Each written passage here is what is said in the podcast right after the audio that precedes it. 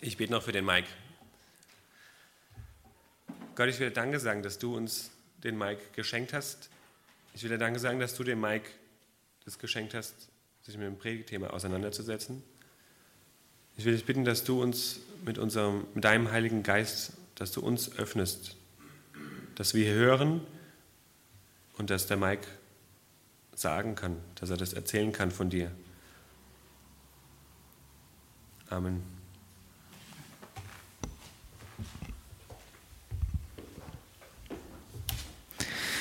Ich habe vor einigen Wochen bei uns im Hauskreis ein Thema zu Kain und Abel gehalten.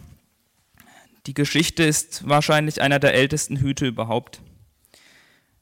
Jeder, der als Kind regelmäßig in den Gottesdienst gezerrt, gebeten oder aus freien Stücken gegangen wurde, kennt sie.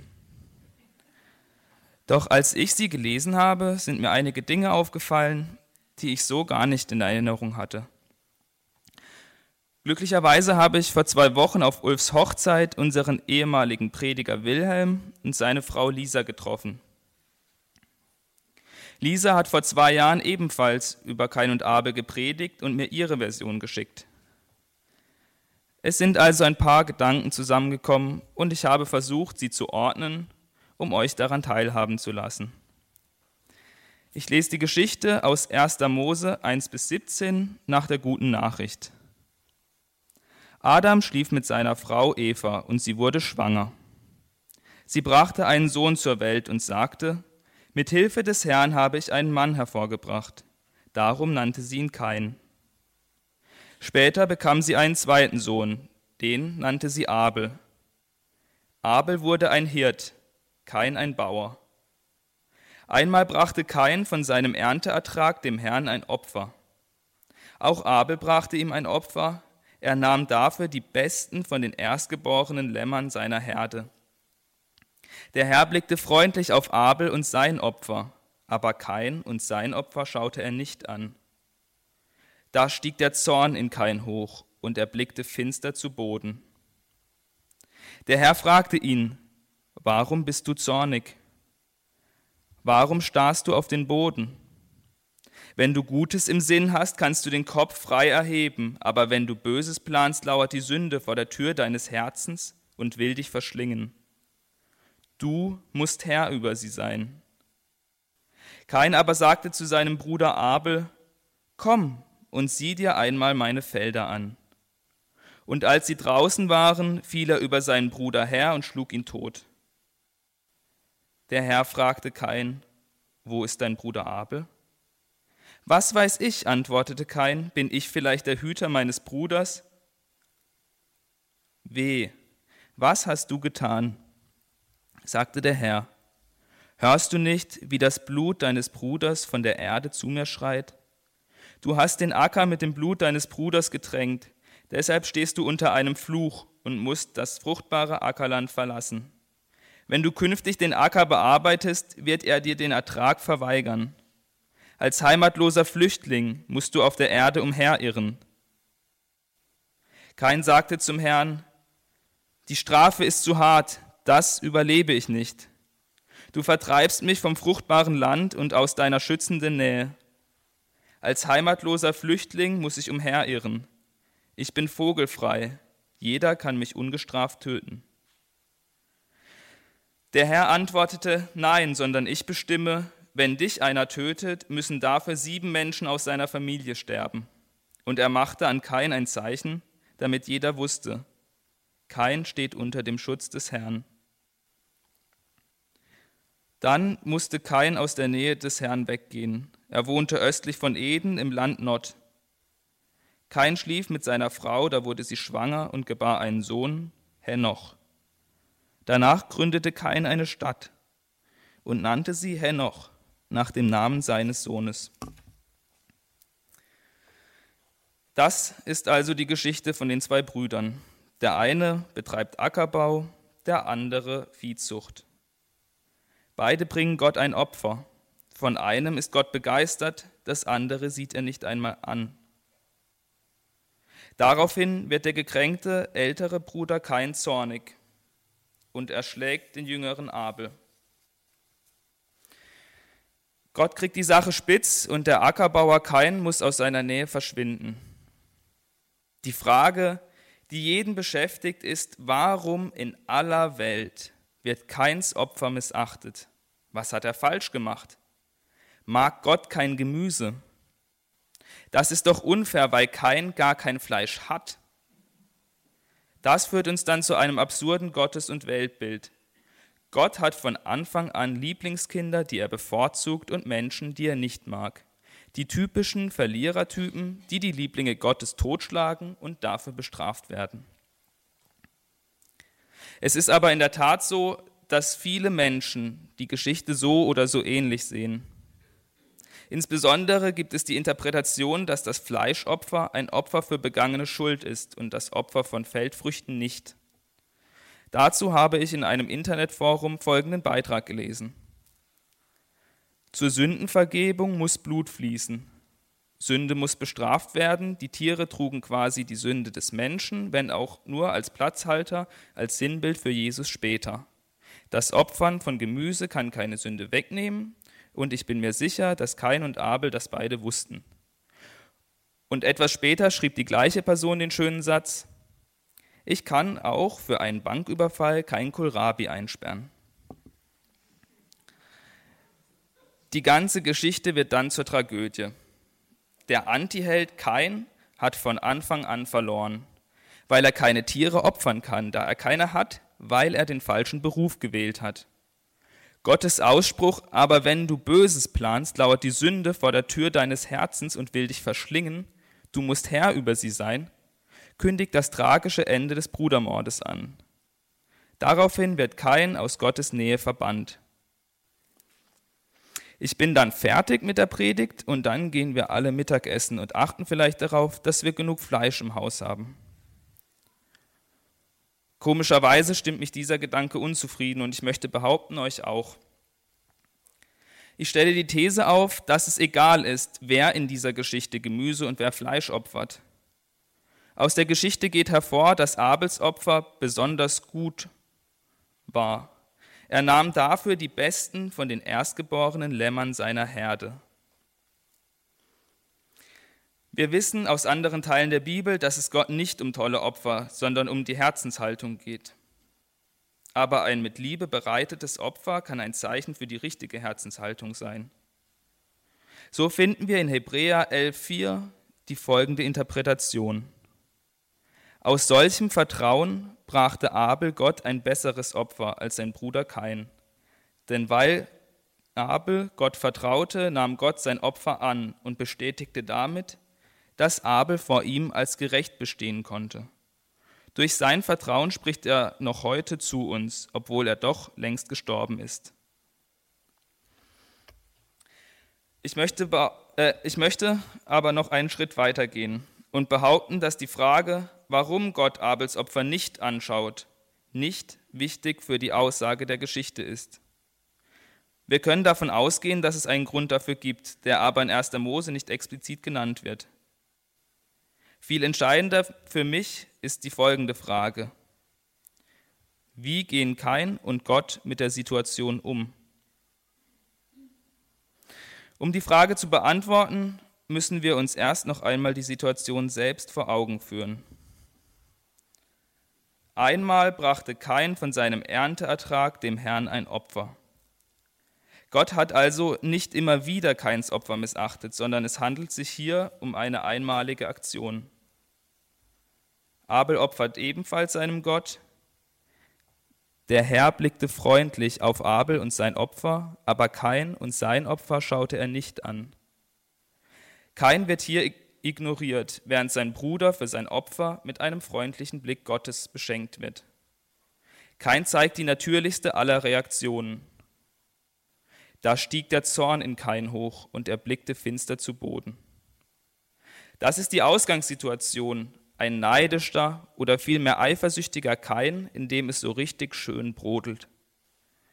Doch wann ist ein Mensch eifersüchtig?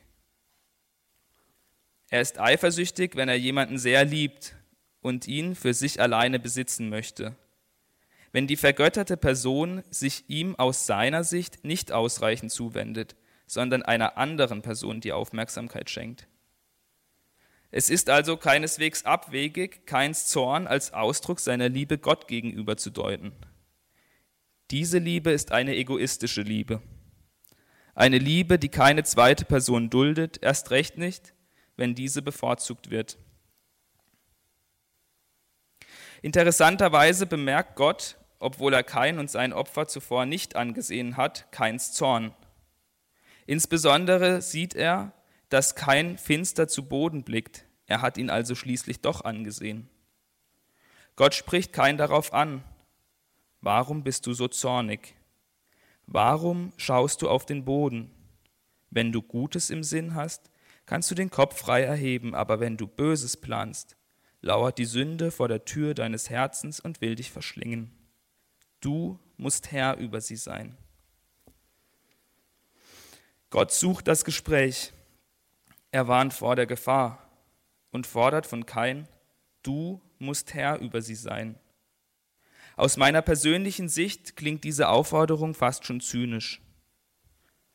Habe ich doch in meinem Leben von klein auf gelernt, dass nicht ich selbst, sondern Jesus Herr über die Sünde ist, dass ich mit ihm reden kann, ihm meine Last abgeben kann.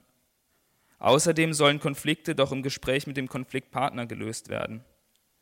Ein einzelner Mensch, in dem ein böser Gedanke keimt, das kann doch nicht gut ausgehen.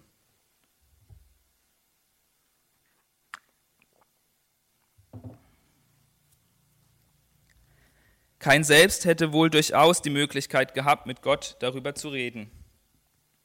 Ihm zu antworten, vielleicht in der Art, ach Gott, ich kann nicht alleine mit meinem Hass fertig werden.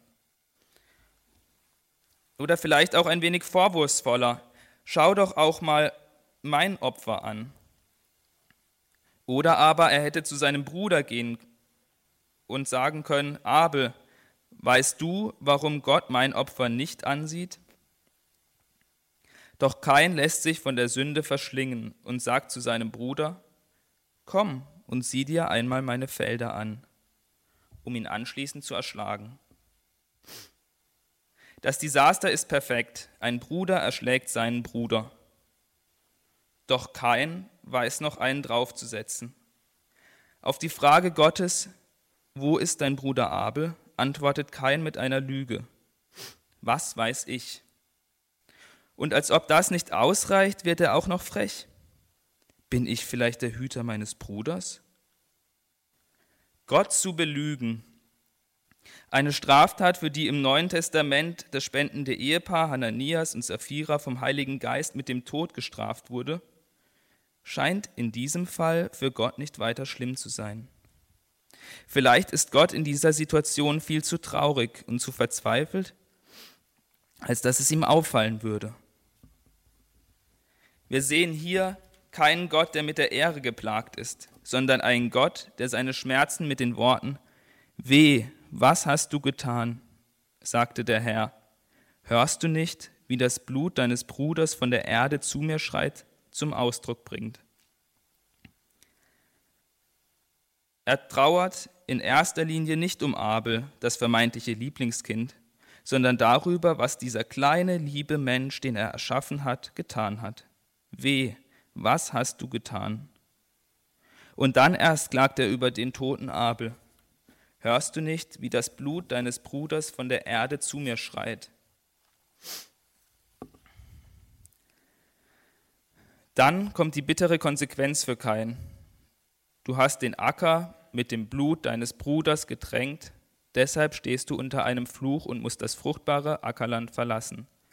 Wenn du künftig den Acker bearbeitest, wird er dir den Ertrag verweigern. Als heimatloser Flüchtling musst du auf der Erde umherirren. Interessant ist die Sprache, die Gott dabei verwendet. Er sagt nicht etwa, ich verfluche dich, sondern er selbst bleibt passiv. Deshalb stehst du unter einem Fluch. Es ist die eigene Tat, die kein verdammt. Der Ackerboden, der schon in den Worten Hörst du nicht, wie das Blut deines Bruders von der Erde zu mir schreit, als Zeuge der schrecklichen Tat aufgetreten ist, wird dem Täter kein den Ertrag verweigern. Es ist, als ob der Acker selbst kein verflucht. Keins physische Heimat, nämlich der Acker, aber auch seine geistige Heimat und sein Schutz, nämlich die Nähe Gottes, sollen ihm genommen werden. Jetzt, wo alles zu spät zu sein scheint, meldet sich kein nochmals zu Wort. Es ist das erste Mal, dass er seine Schuld, wenn auch nur indirekt, eingesteht. Er sagt nicht, hör mal Gott, das war jemand anders, Abel wurde wahrscheinlich von einem Löwen gefressen oder ähnliches, sondern er fleht um Gnade, um eine Milderung der Strafe. Die Strafe ist zu hart, das überlebe ich nicht. Du vertreibst mich vom fruchtbaren Land und aus deiner schützenden Nähe. Als heimatloser Flüchtling muss ich umherirren. Ich bin vogelfrei, jeder kann mich ungestraft töten. In anderen Übersetzungen kommt das Schuldeingeständnis besser heraus. Man findet zum Beispiel in der Einheitsübersetzung statt, die Strafe ist zu hart, das überlebe ich nicht, die Worte, zu groß ist meine Schuld, als dass ich sie tragen könnte. Und in diesen Worten scheint es wieder nicht Gott zu sein, der straft, sondern die Schuld, die ihm zur Last wird. Kein erkennt, dass Gottes Worte einem Todesurteil gleichkommen. Es wird jemand kommen, der Abels Tod rächen wird und ihn totschlagen. Gemäß Auge um Auge, Zahn um Zahn ist das auch nur gerecht. Doch offenbar legt Gott an sich selbst einen anderen Maßstab an als an die Menschen im Gesetz des Alten Testamentes. Gott zeigt sich als lebenserhaltender, gnädiger Gott. Nein, sondern ich bestimme, wenn dich einer tötet, müssen dafür sieben Menschen aus seiner Familie sterben. Und er machte an Kain ein Zeichen, damit jeder wusste, Kain steht unter dem Schutz des Herrn. Gott legt seine schützende Hand über Kain. Er will ihn nicht mit dem Tod bestrafen. Dennoch muss er die Konsequenz tragen, die Nähe Gottes verlassen und in das Land Nod gehen, was vom Wort Nat auf Deutsch ruhelos abgeleitet wurde. Doch das Leben, das Gott erhalten hat, geht weiter. Kain gründet eine Familie und wird offenbar wieder sesshaft. Er gründet eine Stadt. Im Anschluss an diese Bibelstelle findet sich ein Stammbaum der Nachkommen Kains, was ebenfalls als Segen Gottes verstanden werden darf. Was lernen wir also über Gott Gott sieht Kain und seine Gefühle. Er sucht das Gespräch mit ihm und warnt ihn vor. Gott ist getroffen von der schrecklichen Tat. Er ist derartig berührt, dass Kains freche Art und seine Lüge Gott überhaupt nicht auffällt oder nicht interessiert. Gott verkündet Kain das Urteil in seiner vollen Härte. Dabei ist nicht Gott selbst derjenige, der den Fluch auf Kain legt, sondern die Schuld der Tat und der Ackerboden als Zeuge verurteilen Kain. Als Kain um Gnade fleht, wird er von Gott erhört. Die Konsequenz der Tat bleibt jedoch bestehen. Kain muss die Nähe Gottes verlassen. Gott segnet Kain jedoch mit einer Familie und mit Nachkommen. Wir erhalten also das Bild eines gefühlstarken, gnädigen und lebensbringenden Gott, der in ständigem Gespräch mit seinem Menschen ist, um zu warnen, seine Betroffenheit auszudrücken, Recht zu sprechen und Gnade walten zu lassen. Was lernen wir von Kain? Kain liebt Gott. Er wird eifersüchtig, als Gott, warum auch immer, alle Aufmerksamkeit seinem Bruder zukommen lässt. Statt das Gespräch mit Abel oder Gott zu suchen, um seinem Zorn Luft zu machen, gibt sich kein seinem bösen Gedanken hin und wird zum Mörder seines eigenen Bruders. Er belügt Gott frech, als er von ihm gefragt wird, wo sein Bruder Abel ist. Erst als Gott ihm das Urteil spricht, ist er bereit zu einem ernsthaften und ehrlichen Gespräch mit Gott. Und trotz all seiner Fehler können wir etwas Gutes von, an ihm finden. Er bejaht das Leben. Obwohl er weiß, dass die schwere Schuld sein Leben lang auf ihm lasten wird, begeht er nicht Selbstmord, wie beispielsweise Judas, nachdem er Jesus verraten hat, der sich interessanterweise ebenfalls auf einem Acker umbringt. Kein tränkt den Boden nicht mit dem Blut eines weiteren Menschenlebens. Vielmehr hat er den Mut, bei Gott um Gnade zu flehen und nimmt das Leben an, wie es ist. Er gibt Gott die Möglichkeit, seine Gnade zu beweisen und, kein, und keins Leben mit einer großen Nachkommenschar zu segnen. Was hätte kein anders machen können? Oder anders gefragt, wie geht man idealerweise damit um, wenn man neidisch oder eifersüchtig ist, sich Hass in einem breit macht und Zorn aufkommt? Natürlich können wir reden mit unserem Gegenüber und auch mit Gott, und das sollten wir auch. Ich möchte aber noch auf etwas anderes hinaus. Es geht dabei um eine neue Sichtweise, eine andere Herzenshaltung, die Gott uns schenken kann. Es geht um die Möglichkeit, unseren eigenen Standpunkt zu verlassen, unser Ego aus dem Zentrum unseres Denkens zu verdrängen.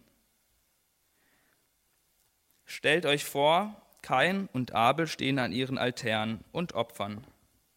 Stellt euch vor, Kain blickt auf seine gegrillten Maiskolben und sieht, dass sie Gott nicht interessieren. Und dann schaut er hinüber zu seinem Bruder Abel und sieht sein liebevoll bereitetes Opfer. Und bemerkt, dass Gott sich darüber freut. Und dann und dann freut sich Kain auch, weil sein eigener Bruder so ein tolles Opfer machen kann, weil Gott sich seinem Bruder gnädig erweist. Ich möchte mit einer kleinen Geschichte aus meinem Urlaub schließen. Ich bin mit meinem Schulfreund Marc nach Istanbul geflogen. Irgendwann im Urlaub kam ein Gespräch auf über Werte, die für eine Beziehung wichtig sind. Vertrauen, Treue, Wahrheit. Er erklärte, dass diese Werte in etwa alles sind, was eine Beziehung ausmacht.